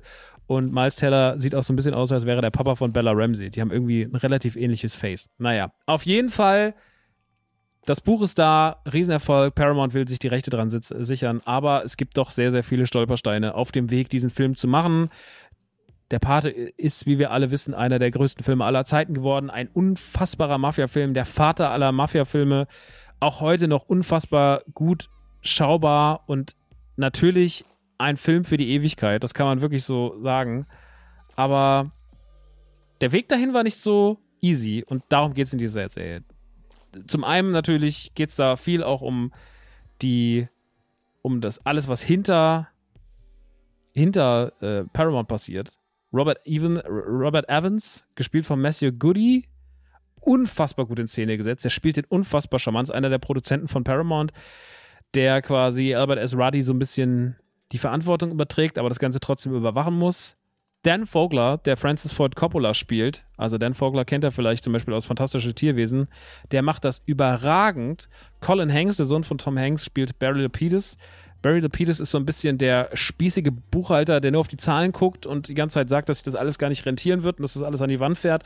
Und der oberste Chef von, äh, von Paramount, Charles Bludorn, gespielt von Bern Gorman, hat man auch schon mal gesehen, sehr kantiger Typ, spielt gerne mal einen Bösewicht, der macht das fantastisch und der spielt den cholerischen Chef von Paramount, der quasi für Gulf und Wesson, die ja die Finanziers von Paramount sind, so ein bisschen, der so ein bisschen die Schnittstelle ist da. Außerdem haben wir noch dabei Juno Temple. Das ist die gute Dame, die auch schon Keely gespielt hat in Ted Lasso. Die spielt hier Betty McCart und Giovanni Ribisi oder Ribisi spielt den Mafia-Boss Joe Colombo. So ein bisschen mit so Übergewicht, äh, spielt den sehr, sehr, sehr, sehr geil. Sehr, sehr, sehr, sehr, sehr, sehr gut. Eine der besten Rollen in der Serie tatsächlich. Joe Colombo, ein Mafia-Boss, ein Mafia-Pate quasi, der ein bisschen Mafia-Story in den echten, in die Entstehung des Paten bringt. Also ein bisschen echte Mafia-Problematiken. Und das sind eigentlich unsere zwei größten Gegner. Einmal die italienische Seite, die sagt, hier werden nur mit, Klischee, nur mit Klischees gespielt. Man will irgendwie immer die Italiener nur als Mafia darstellen. Jetzt soll noch der, soll das, die hassen das Buch schon, jetzt soll das Ganze noch verfilmt werden. Wie soll das denn aussehen? Die wollen sich auf jeden Fall mit aller Macht dagegen stellen und fangen auch wirklich auf Mafia-artige Weise, Weise erstmal Streit mit denen an, aber natürlich auch das Studio, das einfach von oben sagt, so, sag mal, habt ihr sie noch alle? Das kostet alles viel zu viel Geld. Ihr wollt Schauspieler, die wir nicht geil finden. Albert S. Ruddy beharrt auf alles sehr, sehr, sehr, sehr krass. Geht einem wirklich schon, also er geht sogar mir auf den Sack. Obwohl ich ja will, dass er diesen Film fertigstellt. Aber er ist echt so, man ist so penetrant, dass man sich ganz denkt, okay, wer hat denn bitte so viel Biss, was so durchzuziehen? Aber nur so funktioniert die Welt wahrscheinlich, ne? Wenn man was ganz, ganz doll möchte, dann soll man auch dranbleiben. Gerade beruflich, um, ähm, und dann kann man das auch erreichen. Und das ist so ein bisschen die Message, so dieses bleib dran, egal wie viele Leute dir da Steine in den Weg legen wollen. Die Abzweigung, die Serie dabei nimmt, aufgrund dieser Mafia-Thematik, aber auch auf der Paramount-Thematik, sind teilweise wahnwitzig. Die Storylines sind wirklich verrückt, die da passieren. Und wenn nur ein kleiner Teil dessen wirklich ungefähr so war, wie in der Serie beschrieben, dann huiuiuiui, aber halt auch wirklich sehr geil erzählt, weil es halt einfach super spannend ist. Also die Geschichte hinter dem Paten ist mindestens so spannend wie der Pate selber. Und hat natürlich auch ein schönes Happy End. Man weiß ja, dass es am Ende funktionieren wird. Man kann ja auch dann ein bisschen entspannt durchatmen, aber man hält schon ein paar Mal die Luft an, wenn da so besonders krasse Sachen passieren. Man hat aus dem Cast das meiste rausgeholt. Also gerade Francis Ford Coppola von Dan Vogler ist unfassbar gut umgesetzt. Guckt man sich unfassbar gerne an und die Figuren werden einem im Laufe der Serie unfassbar sympathisch und wachsen einem wahnsinnig ans Herz. Also auch das hat man geschafft, jetzt nicht irgendwie so eine trockene Geschichte zu erzählen. Und auch wenn das erstmal nur eine Story ist um eine Entstehung eines Films, sorgt sie mit gewissen Momenten für ganz viel Gänsehaut. Also es gibt zum Beispiel, wenn der komplette Corleone-Clan, also alle Schauspieler, die da so beteiligt sind, sich an den Tisch setzen und das erste Mal die Corleone-Familie quasi proben, wie die sich so verhält. Eine angsteinflößende Szene. Es geht gar nicht so sehr um die, es geht gar nicht so sehr um die, um die Machenschaften der Schauspielerinnen, sondern es geht vor allem halt um die ganze Backstory. Und das ist geil, weil damit auch, sag ich mal, dass ein Film im Hintergrund schmutzig ist, wissen wir ja, aber man macht damit nicht irgendwie was kaputt, wo man sich denkt, so, okay, ja, schade, dass man jetzt irgendwie hier so keine Ahnung. Zum Beispiel, also es gibt eine Figur, die sie doch schon ganz schön scheiße darstellen, und das ist Frank Sinatra. Auf den hat man danach irgendwie gar keinen Bock mehr. Aber zum Beispiel Justin Chambers, der ja Marlon Brando spielt, spielt ihn mit sehr, sehr viel Ehrfurcht und spielt ihn auch so ein bisschen verrückt, aber trotzdem so, dass man danach sagt, ja, ist aber trotzdem auch ein genialer, respektvoller Schauspieler. Ich weiß nicht, ob das im echten Leben, also man hat schon auch oft gehört, dass Marlon Brando ein richtiges Arschloch war. Aber hier hat man auf jeden Fall darauf verzichtet, ihn so darzustellen. Und das nehme ich auch sehr, sehr gerne an. Egal, ob das mir was vorgaukelt oder nicht, ist mir auch scheißegal. Warum auch? So, am Ende des Tages zählt, ob das Ganze irgendwie ein gutes Endprodukt ist. Und dieses Team hat trotz der vielen Stolpersteine, die man ihnen da reingebaut hat, trotzdem durchgezogen und hat einen wunderbaren Film gemacht. Und das ist echt schön zu gucken. Das ist sehr herzlich, teilweise auch sehr witzig, teilweise sehr, sehr spannend, toll geschauspielert, mit Gänsehautmomenten versehen und ich habe jede Folge genossen, war ein bisschen traurig, aber auch glücklich, als es vorbei war, weil ich mir dachte, ja, das ist jetzt abgeschlossen, aber das wird mir auch für immer in guter Erinnerung bleiben, weil davon wird es keine Fortsetzung geben. Man wird jetzt nicht irgendwie anfangen, die Aufwand 2 zu machen, wo man nochmal über, ja, wir reden jetzt nochmal über die Produktion von Parte 2 und 3. Das ist ja witzlos. Albert S. Ruddy ist ja dann auch ausgestiegen und hat ja dann andere Sachen gemacht. Er hat ja nur den ersten Parte begleitet und hat gesagt, ich will nur das hier auf den Weg bringen und den Rest macht ihr dann. Und dementsprechend ist das alles rund um ihn super zu Ende erzählt und sein Buch endet ja, glaube ich, auch an dieser Stelle. Und deswegen ist das alles cool und alles entspannt. Und genau so soll es sein und deswegen kann ich euch das sehr, sehr empfehlen auf Paramount Plus. Die Geschichte von Albert S. Ruddy um die Entstehung des Paten, die auch war von mir wirklich zwei große, große Daumen nach oben. Ich habe es von vorne bis hinten einfach nur geliebt und genossen. Nun gut, das ist soweit das. Ansonsten, was haben wir noch so? Ach so, wir haben schon dann eigentlich unsere zwei großen Filme. Ja, Spiele gibt es die Woche wieder nichts. Ich warte immer noch sehnlichst darauf, dass mal wieder was kommt, was ich, was mich richtig catcht. Aber nach dem, nach der Spieleflut im Frühjahr und diesen wahnsinnig vielen Titeln, die ich alle einfach nur gesuchtet und geliebt habe, wie Resident Evil 4 und, und äh, Zelda und so weiter und so fort, bin ich auch sagen, ist auch mal gerade so ein bisschen mal der Fokus woanders und das ist auch okay, weil der Herbst wird auf jeden Fall wieder doll. Im Herbst erwarten uns viele krasse Spiele und ja. Nun gut, jetzt kommt erstmal ein bisschen Werbung checkt das alles gerne aus, ne? Checkt gern Koro aus, checkt gern AG1 aus und genau, hört da kurz rein, wenn es euch interessiert. Ansonsten hören wir uns danach wieder. Und dann gibt's, was gibt's dann? Dann reden wir Barbie und über Oppenheimer. Ich freue mich drauf. Kussi.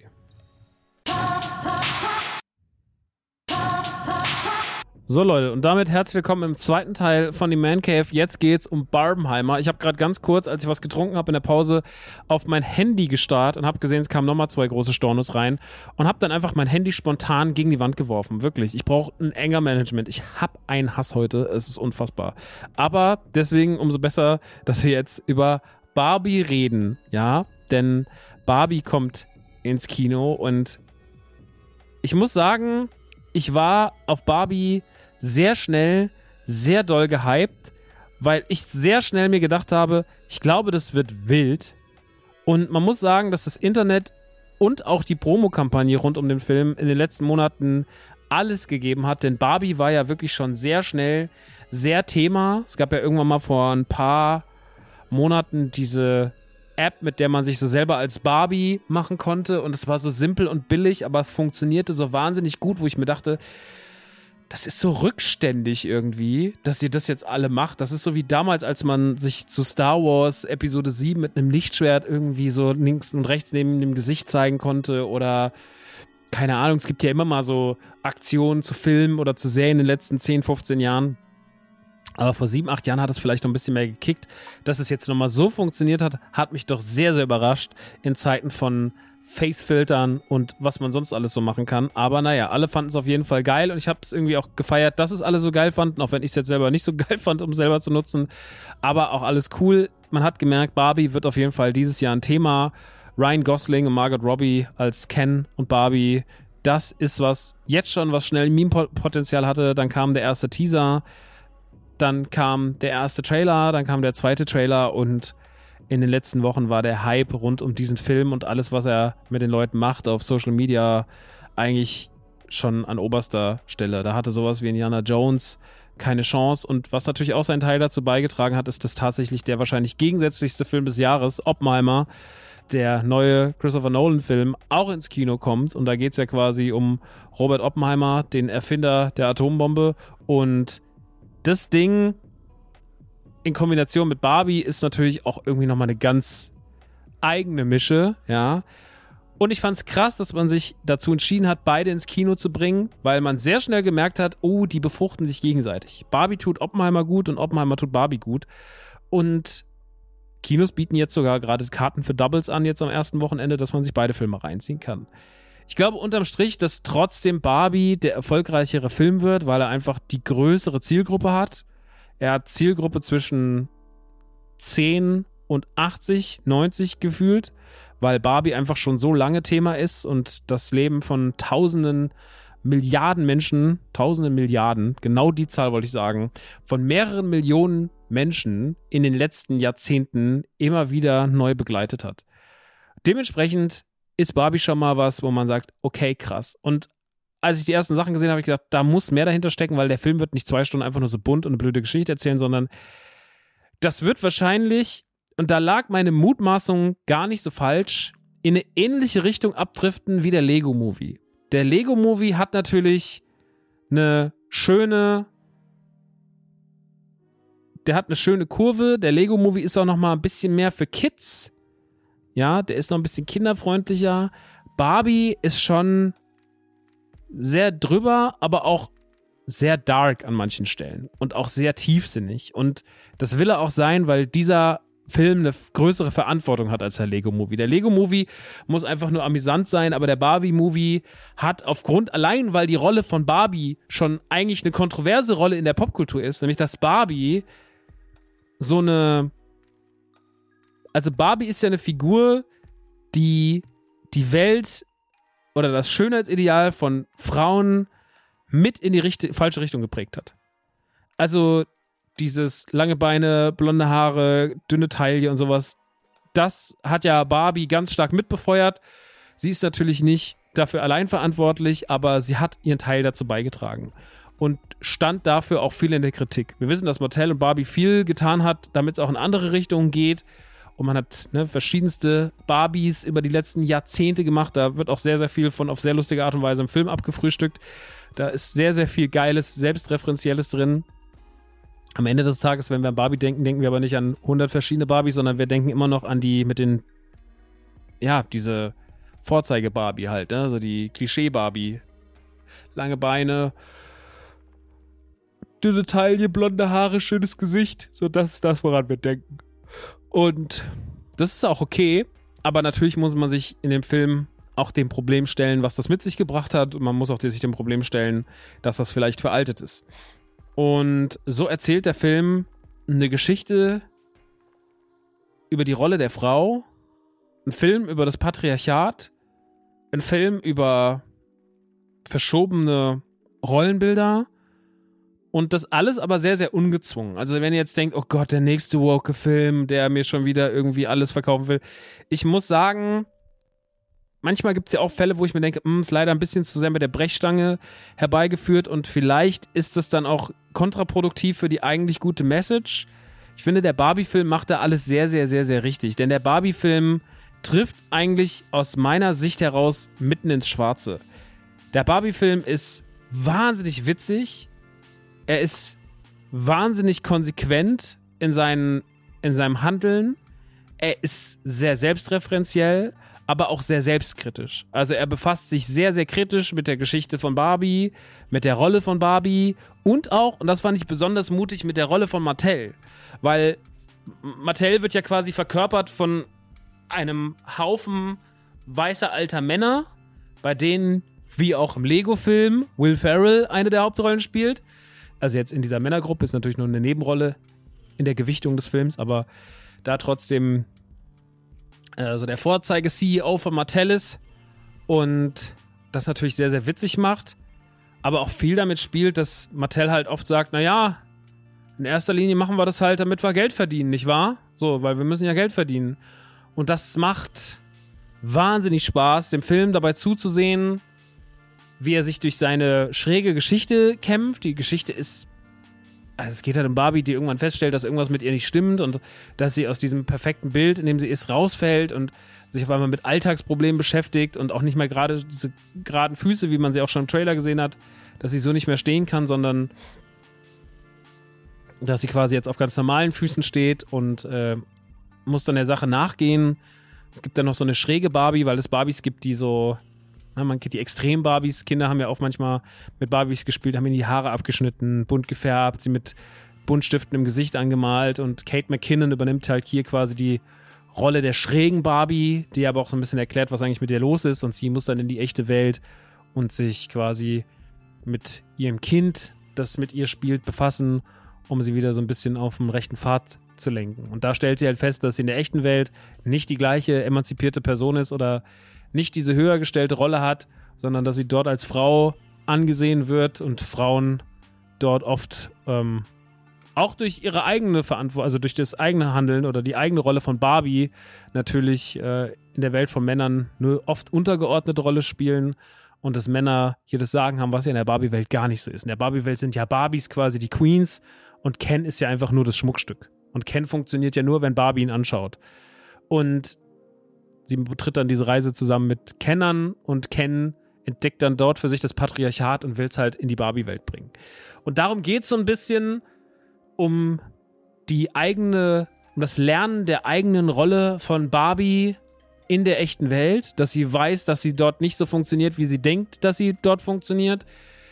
Über die, die vertauschten Rollen von Männern und Frauen, ähm, über den Aufbau oder die Funktionalität des Patriarchats, die Rolle der Frau. Also es geht um ganz viel feministische Themen, es geht um ganz viel Emanzipation. Und für mich funktioniert der Film vor allem so gut, weil er viele Dinge so spielend behandelt. Er geht sehr, sehr spielend damit um. Er wirkt nicht gezwungen. Er ist teilweise sehr, sehr, sehr, sehr witzig. Ich habe ja schon gesagt, da sind wirklich ein paar 1A-Gags drin. Auch ein paar wirklich saftige Gags, wo ich, die ich nicht habe kommen sehen. Aber es gibt auch Gags, wo ich mir denke, so, äh, es gibt auch so Szenen, wo ich mir denke, krass, dass sie sich getraut haben, hier so einen Break reinzubringen und die mich dann aber auch emotional kriegen. Es gibt zum Beispiel von Gloria, einer der Hauptfiguren, quasi dem Kind, das sie in der echten Welt hat, gibt es einen ganz, ganz langen Monolog über die Rolle der Frau und das hat mich zu Tränen gerührt, weil es einfach eine krasse Szene ist. Und es ist so spannend zu sehen, dass eine Marke wie Barbie, die sich ja trotzdem auch als übertrieben pink und sehr verspielt und einem die gute Laune schon fast ins Gesicht schreiend in diesem Film in Szene setzt, völlig überdreht ist, aber hier halt auch eben damit bricht und sich einer anderen Rolle bewusst ist und nicht nur irgendwie die heile Welt verkaufen will, sondern auch die Probleme, die diese, die diese Vorstellung einer heilen Welt mit sich bringt, das ist alles mit drin und das finde ich halt glorreich, das finde ich halt äh, glorreich geworden. Es macht sehr, sehr, sehr viel Spaß. Es ist sehr, sehr gut geworden. Sieht top aus. Ähm, die Kulissen sind wahnsinnig gut und alles in allem war es ein Gesamtpaket, was ich so in der Form noch nicht gesehen habe. Wie gesagt, es hat mich vielleicht ein bisschen an den Lego-Film erinnert, aber der Lego-Film spielt trotzdem noch mal ganz woanders, weil er natürlich einfach mehr für Kids ist, weil er nicht so kritisch sich mit dem Thema auseinandersetzen möchte und muss. Und Barbie halt hier einfach viel mehr Gesellschaftskritik mit reinbringt. Also zwischen all den Gags und, der, und den knalligen Farben, die auch alle konsequent sind und die sich auch gar nicht gegenseitig schaden. Also der Witz funktioniert 1A zusammen mit der pinken Welt und die pinke Welt funktioniert wiederum auch 1A mit der Ernsthaftigkeit des Films. Aber trotzdem ist das irgendwie so ein, das ist so, so ein guter Mix aus allem, aber halt auch ein mutiger Mix. Und dieser Mix hätte ja auch nach hinten losgehen können, aber Greta Gerwig, die ja auch schon uh, Bird, wie heißt es mal, Lady Bird äh, gemacht hat, und Noah Baumbach hat ja mit produziert und Noah Baumbach hat Marriage Story zum Beispiel gemacht oder auch Weißes Rauschen. Die schaffen das schon, dass das alles nochmal ein bisschen, dass das nochmal einen anderen Anstrich bekommt und dass genau das passiert ist, und sogar noch krasser passiert ist, als ich erwartet habe, nämlich dieses diese Düsternis, die teilweise mit reinschlägt. Es hat manchmal so ein bisschen was von dem von den absurden Momenten aus Charlie und die Schokoladenfabrik von Tim Burton. Also ein bisschen Tim Burton steckt auch irgendwie mit drin, finde ich, so ein, so ein Hauch. Aber am Ende des Tages sind alle Stilmittel groß genug, dass man sagen kann, Barbie platziert sich vollkommen eigen und ist mit für mich eines der, der wichtigsten Kinofilme der letzten Jahre, weil er sich so komplett anders anfühlt, als was man so kennt. Ja, also viele, viele Filme fühlen sich nicht so an wie dieser Film, weil dieser Film halt einfach eine ganz eigene Formel entwickelt hat und sich ganz eigen mit seiner Thematik auseinandersetzt. Und dass eine Marke sich auch ihrer Fehler bekennt und eine Firma wie Mattel sich ihrer Fehler bekennt, auf eine Art und Weise. Das ist natürlich, die, wird nicht alles aufgerollt, aber ne, so ein Teil, ein kleiner Teil wird angegangen. Und das finde ich schon sehr mutig, weil man das von diesen Firmen nicht gewohnt ist. Dass Mattel irgendwie auch selber mal irgendwie sich an die Nase fasst und sagt, da haben wir vielleicht Scheiße gebaut oder da haben wir, waren wir zu habgierig oder haben wir uns zu viel von versprochen und so. Das ist dann ein bisschen, äh, das, das passiert nicht oft. Und deswegen ist es cool, dass es hier passiert. Und man hat einen sehr, sehr guten Ton getroffen. Und für mich ist Barbie auf jeden Fall einer der allerbesten Filme des Jahres ganz unironisch. Er ist wahnsinnig witzig, regt zum Nachdenken an, toll in Szene gesetzt, tolle Kulissen, viele, viele, viele, viele gute Referenzen. Also ich meine, ich bin jetzt natürlich als Junge groß geworden, der jetzt nicht so viel mit Barbies gespielt hat, aber ich hatte Schwestern, ne? Die hatten Barbies. Meine Mama sammelt Barbies noch so von früher, ein paar ältere hat die noch. Und ich war ja trotzdem als jemand, der auch mit sich schon immer mit Spielzeug befasst hat, auch schon im Kindesalter, auch immer schon mit einem schielenden Auge auf die Barbies geguckt weil ich auch manchmal das eine oder andere coole Mädchenspielzeug, zum Beispiel mein kleines Pony, hatte ich einige zu Hause, die fand ich einfach total faszinierend und toll gemacht. Barbie hatte ich jetzt weniger, aber ich habe immer Barbie beobachtet, weil ich es irgendwie cool fand. Und natürlich mit meiner Nachbarin Ariane und so, die hatte immer viele coole Sachen von Barbie und es gab schon cooles Zeug und das habe ich natürlich alles immer so gesehen und begutachtet. Immer so, ja, das ist schon, schon ganz cool. So. Und deswegen verstehe ich auch viele der Referenzen in der Serie, äh, im Film und kann damit sehr, sehr viel anfangen. Also für mich ist Barbie auf jeden Fall der Film des Sommers einer der größten Blockbusters 2023. Ich denke, das Ding wird komplett durch die Decke gehen. Ich denke, wir werden die nächsten Wochen von Influencern in Pink belästigt. Ich denke, Margot Robbie wird wie auch 2016 mit Harley Quinn wieder die Halloween- und Faschingskostüme der nächsten Monate, des nächsten Jahres bestimmen. Da gehe ich stark von aus. Ich glaube, der Barbie-Hype wird groß. Ich glaube, die Kids werden sich wieder Barbies kaufen. Barbies im Regal werden wieder rares Gut werden. Also auch die Absatzzahlen von, von Barbie werden wieder hochgehen. Ich glaube, der Soundtrack, der ja auch gerade sehr zelebriert wird mit Nicki Minaj oder Charlie XCX, wird auf jeden Fall abgefeiert und ja, ich glaube, alles in allem wird es eine geile Sache und ich freue mich einfach, dass wir wieder mal so ein richtig geiles Kino-Sommer-Event haben. Weil ich muss leider sagen, ich bin sprachlos, wie sehr Indiana Jones floppt bin ja auch der Meinung, dass das nicht das Beste war, was sie hätten machen können. Aber ich muss schon sagen, es ist schon echt schade zu sehen, dass es so sehr scheitert. Und das haben wir ja gerade immer wieder. Das ist natürlich gerade Blockbuster, wo wir denken so, okay, werden die funktionieren, nicht funktionieren. Elemental hat ja auch nicht so gut performt, jetzt der neue Pixar. Und ich denke mir so, mh, hm, ich glaube, Barbie wird schon gut performen. Da bin ich mir sehr, sehr sicher. Ich glaube, Barbie wird der erfolgreichste Film neben Mario im Jahr 2023. Das ist mein Take. Ich glaube nicht, dass dieses Jahr noch was ins Kino kommt. Oder warte mal. Ich gebe euch mal eine Prognose. Was ich, also ich glaube, Oppenheimer im Übrigen, da kommen wir jetzt gleich zu.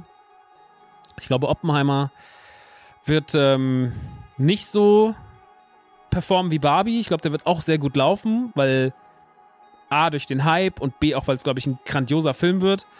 Aber ich glaube, Oppenheimer wird ein bisschen anders performen, weil der auch einfach nicht so viele Leute anspricht. Aber was haben wir noch? 2023 Movies. Gucken wir mal. Also, was steht denn hier noch so drin? Guardians hat natürlich ganz gut performt. Das freut mich natürlich auch, weil Guardians einfach auch ein toller Film war. Aber haben wir noch irgendwas? John Wick lief ganz gut, ne? John Wick hat ganz gut performt, aber Upcoming. Upcoming. Mission Impossible performt, glaube ich, noch ganz gut, wenn ich das richtig gesehen habe. Wonka kommt noch dieses Jahr, Dune kommt noch dieses Jahr. Die werden beide gut laufen, glaube ich. Aquaman 2 wird, glaube ich, nix. Gran Turismo wird okay. Haunted Mansion wird nicht gut funktionieren, weil er auf dem europäischen Markt niemanden hat, der ihn interessiert. Ghostbusters wird dieses Jahr mit dem, was gerade in Hollywood passiert, hundertprozentig nicht mehr rauskommen. Da würde ich meinen Arsch drauf verwetten. Und The Marvels wird, glaube ich, solide laufen. Craven wird, glaube ich, nix. Ist ja auch schon, ist ja auch ein FSK 18-Film, oder? Ist ja auch. Also, da schließt ja schon mal automatisch viele Leute mit aus. Was nicht heißt, dass er nicht erfolgreich werden kann, aber das wird jetzt nicht so ein John Wick oder sowas werden. Puh, nee, ich würde nicht sagen, dass hier noch was ist, wo ich sage, das wird so groß. Ich glaube, Barbie und Super Mario sind die zwei am Ende des Ta Tages, wenn wir abrechnen, die zwei großen Gewinner des Kinojahres 2023. Und das finde ich irgendwie ganz geil. Ich finde es irgendwie Barbie, Barbie und fucking Super Mario, dass die dieses Jahr das Kinojahr beherrschen, freut mich sehr.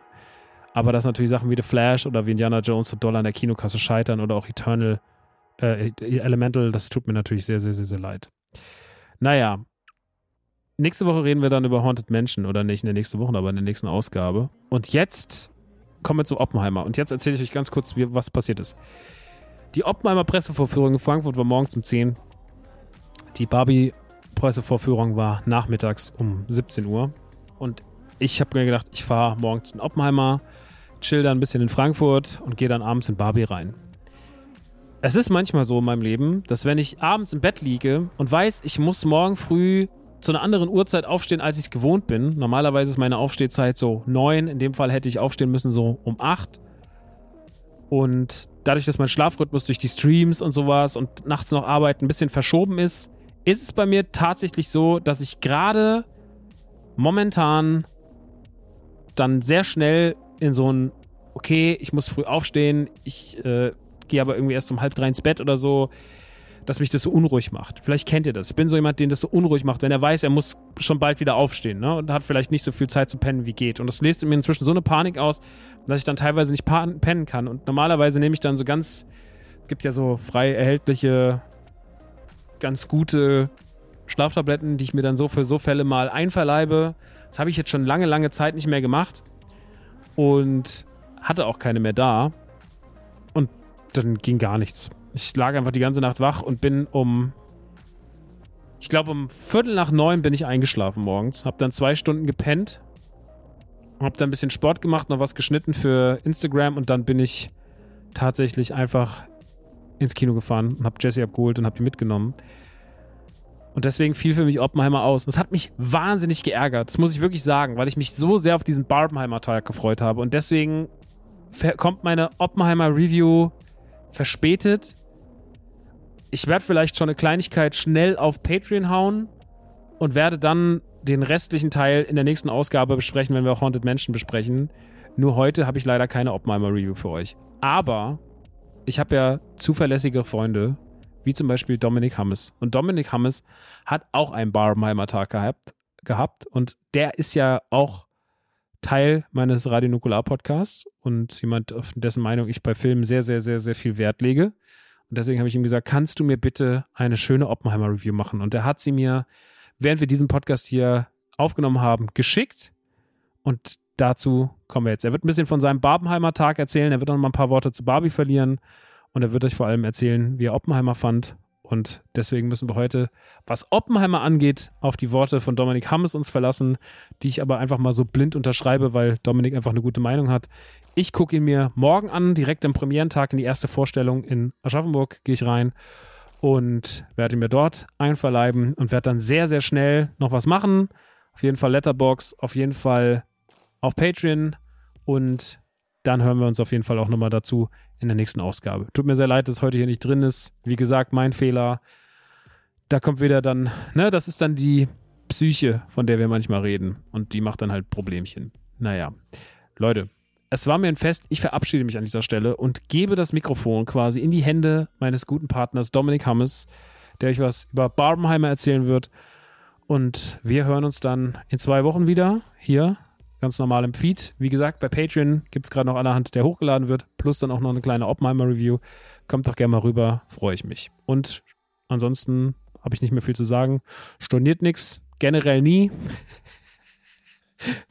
Gottes Willen. Ähm, und äh, ja, passt auf euch auf. Viel Spaß mit Barbie, viel Spaß mit Oppenheimer und jetzt vor allem viel Spaß mit Dominique Hamet. Ein François, wie man sagt. Sagt man so nicht. Tschüss. Hallo, liebe Menschen, Dominik hier. Ich glaube, Max hat mich auch gerade angekündigt, deswegen verlieren wir da einfach mal keine weiteren Worte zu. Äh, er hat mich gebeten, unter anderem über den Barbenheimer Tag ganz kurz zu reden und über Oppenheimer.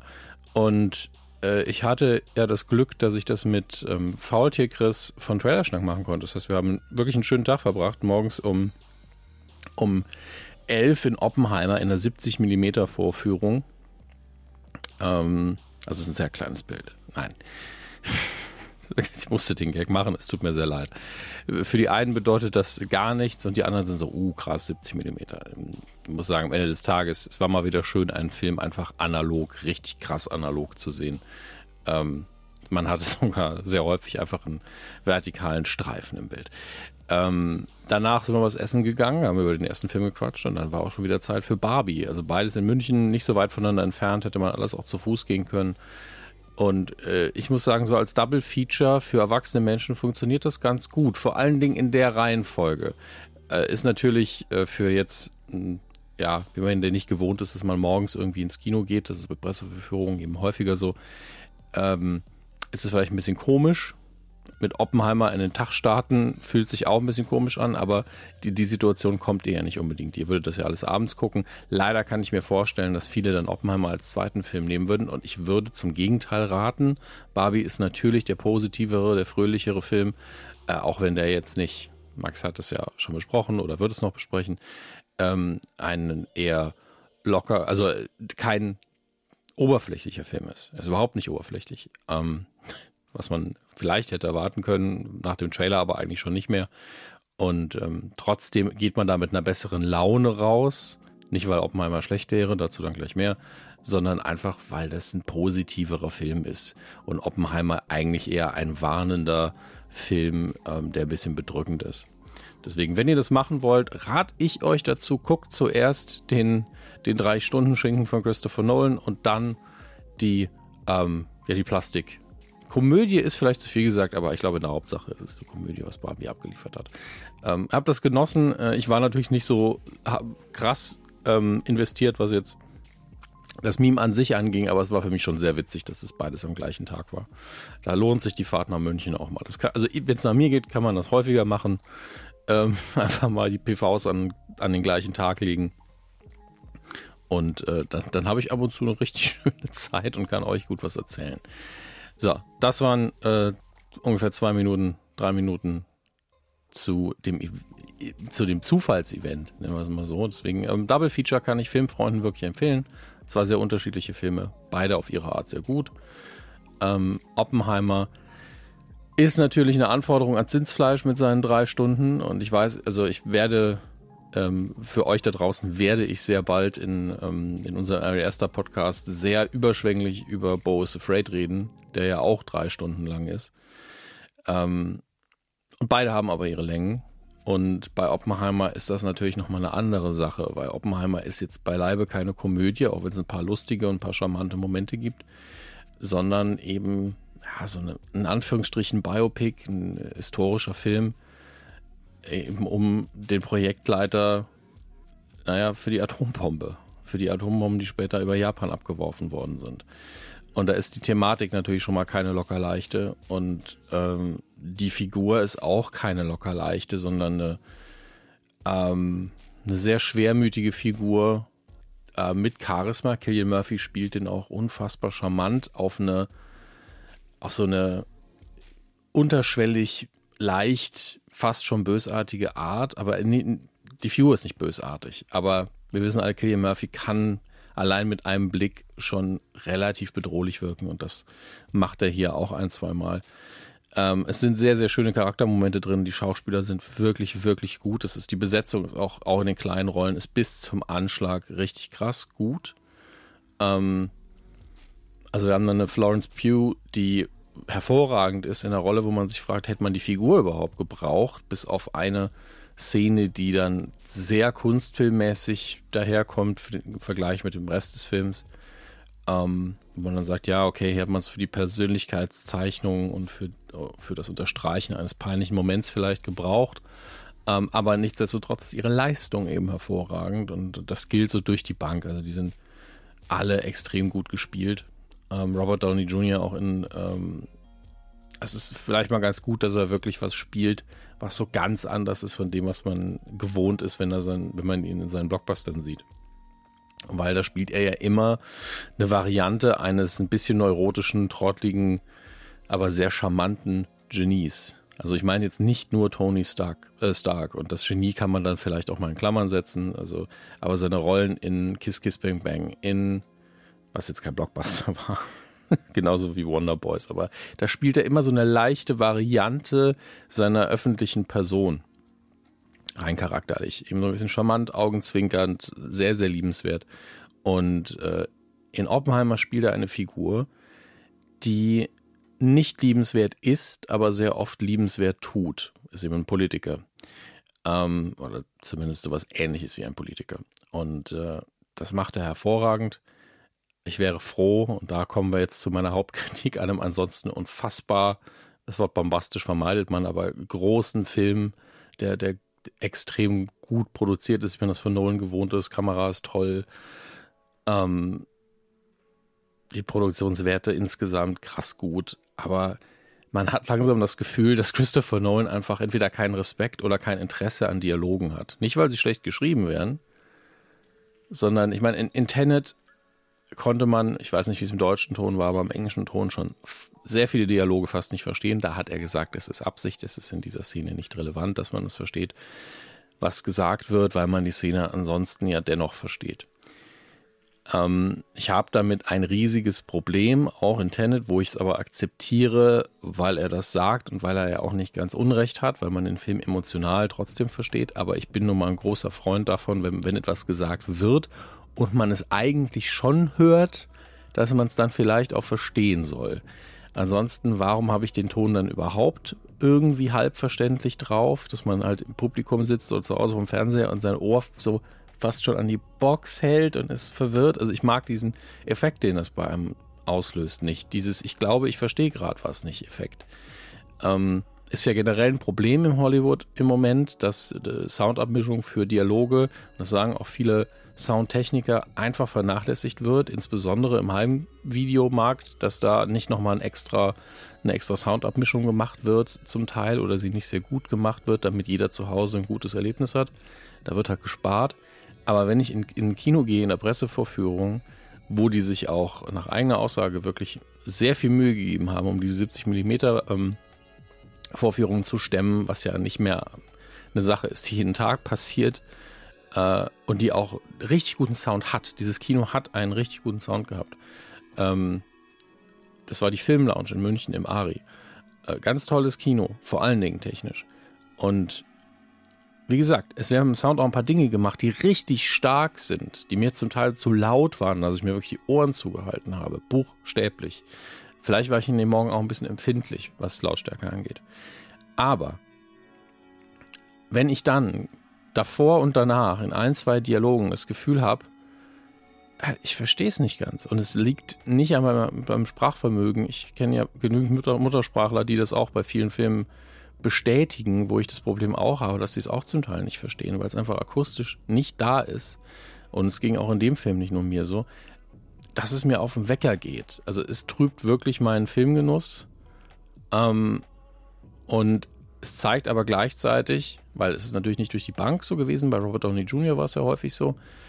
Ähm, und der, ich will nicht sagen, der nuschelt, aber er hat eine nicht so präzise Art und Weise, ähm, ja, Worte zu performen. Das klingt jetzt so, als würde ich ein, netteres Wort für Nuscheln zu suchen, aber Nuscheln ist nochmal was ganz Eigenes.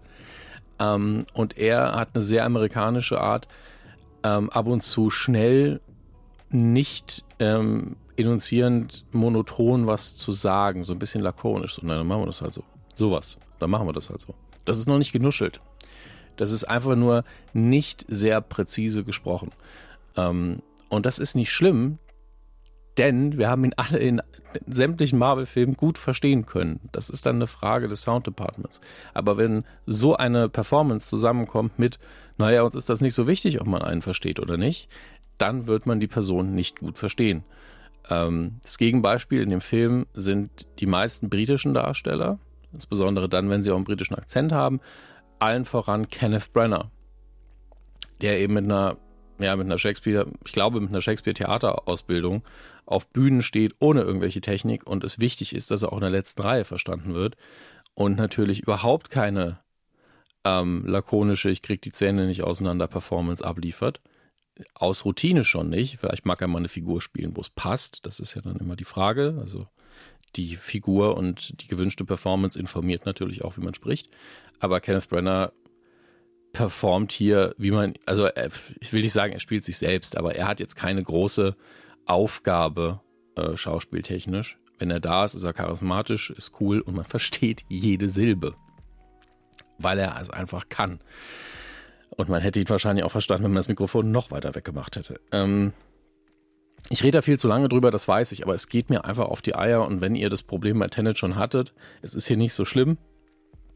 Und ich weiß natürlich nicht, wie es im deutschen Ton ist. Vielleicht haben wir da ausnahmsweise mal den Fall, dass die Synchro wirklich uns den Arsch rettet und wir alle wunderbar verstehen, was los ist. Ich finde es vor allen Dingen bei einem Film wie Oppenheimer, wo es ja um historische Begebenheiten geht und wo einen dann nicht nur das interessiert, was ist damals passiert, weil das könnte man ja auch zu Hause nachlesen, sondern auch die ähm, dramatischen Dynamiken zwischen den Figuren interessieren. Und die ist ja, also das ist wirklich, es geht nur darum. Also es ist ganz hart verstrickt und die Dramaturgie spielt sich eigentlich ab zwischen, ähm, zwischen der Figur von Clay Murphy, also Oppenheimer, und diesem, ähm, ich habe seinen Namen leider gerade nicht parat, der Figur von Robert Downey Jr. Die beiden stehen sich den ganzen Film ein bisschen als Antagonisten gegenüber, weil man so die Erzählklammer gewählt hat. Und da werden auch interessante Dinge gemacht mit, äh, was ist Schwarz-Weiß, was ist Farbe. Weil man würde ja normalerweise sagen, ja, Schwarz-Weiß, das sind die Dinge, die älter sind. Das wäre so das Natürliche. Hat man hier nicht gemacht. Äh, Nolan hat sich dafür entschieden, ich weiß gar nicht, ob alles in der, in Anführungsstrichen, also Gegenwart, also die Gegenwart des Filmes, also der jüngste historische Zeitpunkt im Film, definiere ich jetzt einfach mal als Gegenwart. Ähm, das ist zumindest die ähm, Erzählklammer, aus der raus es eben uns vermittelt wird.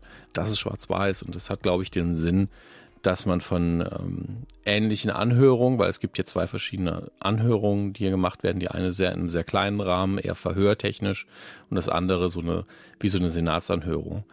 Ähm, und ich glaube, wir alle haben irgendwann mal, auch wahrscheinlich eher aus, aus fiktionalen Filmen, vielleicht aber auch aus Dokus, so Filme gesehen aus der McCarthy-Ära, wo es eben um das Schreckgespenst des Kommunismus ging, wo man bei jedem ange äh, irgendwie den Müll durchwühlt hat und gucken, ist der vielleicht Kommunist und hat ihn dann vor so, ein, für so eine Jury geschleift in der Öffentlichkeit. Und diese Tapes waren, glaube ich, alle schwarz-weiß. Deswegen, glaube ich, war das die Entscheidung, um diese äh, Parallele im Kopf zu ziehen. Ähm, es ist äh, cineastisch gesehen trotzdem, trotz der Dialogscheiße, die mich wirklich geärgert hat, ein Genuss. Äh, ist bildgewaltig. Er zieht am Schluss auch ein schönes, also für die Figuren, schönes Resümee, eine schöne Perspektive, aber es ist gleichzeitig jetzt nicht mega smart und wird euch vermutlich auch nicht emotional weghauen mit dem Ende, weil es 2023 ist und ich denke, wir alle wissen ungefähr, was wir von Atombomben halten. Ähm, aber es macht diese also es zeigt diese historische Diskussion nochmal ganz gut. Ich kann nicht bewerten, wie historisch akkurat dieser Film ist. Dafür bin ich, ich bin weder ein Experte für diese Zeit oder die Figur, noch habe ich das extrem vorbereitet. Ich bewerte da wirklich nur die Erzählung an sich und das andere, da freue ich mich drauf, Videos irgendwann zu gucken, zum Beispiel von History Buffs, ähm, die das dann schön aufbereiten. Wo hat man hier vielleicht ein paar Figuren gesplittet, Figuren gemerged? Äh, wo hat man jetzt hier vielleicht einen, aus erzählerischen Gründen ein bisschen mehr aufs Gas getreten, was ist nicht so schnell passiert, äh, was haben wir ausgelassen, was haben wir dazu gedichtet, wie das eben bei historischen Filmen meist der Fall ist. Aber ähm, es hat sich nicht so angefühlt, als hätten sie hier irgendwie ganz groß die Tatsachen verdrehen können. Meistens habe ich das Gefühl, war das in den letzten Jahren eher so, dass man historische Figuren ein bisschen charakterlich interessanter gezeichnet hat damit man die Leute besser unterhalten kann. Das könnte hier auch passiert sein. Ähm, alles in allem ist er wirklich unterm Strich vielleicht ein bisschen zu lange an ein, zwei Sequenzen. Ähm, die Dramaturgie äh, auch, hängt ein bisschen in den Seilen, was aber daran liegt, dass es eben historische Begebenheiten sind, sodass verschiedene Einzelpassagen, also die, die Akte, sehr gute Dramaturgie haben, aber dann zwischendurch, wenn sie miteinander verbunden werden sollen, ist man manchmal ein bisschen durcheinander. Äh, ich kann Ihnen nur empfehlen, ich hoffe, in der deutschen Synchro ist dieses Dialogproblem einfach nicht vorhanden, dann müsst ihr euch da keine Gedanken drum machen. Und ähm, wenn ihr ihn wirklich gucken wollt, wartet nicht aufs Heimkino, es sei denn, ihr habt eine richtig fette Anlage und eine Leinwand. Das ist ein Kinofilm. Durch und durch, wie, so, wie meist bei Nolan. Und ähm, ihr nehmt euch da einen Teil der Erfahrung, wenn ihr das nicht so guckt, dass theoretisch mit den Boxen auch euer ganzer Sitz vibrieren kann. Also nicht im Sinne von Eventsitze, die einen Vibrator eingebaut haben, sondern der Bass aus den Boxen wummert. So krass. Äh, aber es wird laut. Ja, deswegen äh, wirklich habt keine falsche Scham. Wenn euch die Ohren wehtun, haltet euch die Ohren zu. Ihr werdet in den Szenen nämlich immer noch trotzdem alles verstehen, da wird nämlich nichts gesagt. Oder nicht viel. Entsprechend ähm, meine Meinung dazu habt ihr. Äh, aber wenn ihr einen Feelgood-Film haben wollt, dann guckt ihr Barbie. so, viel Spaß noch weiter mit Max und ähm, war wieder gerne dabei in der Man Cave. Bis bald. Tschüss.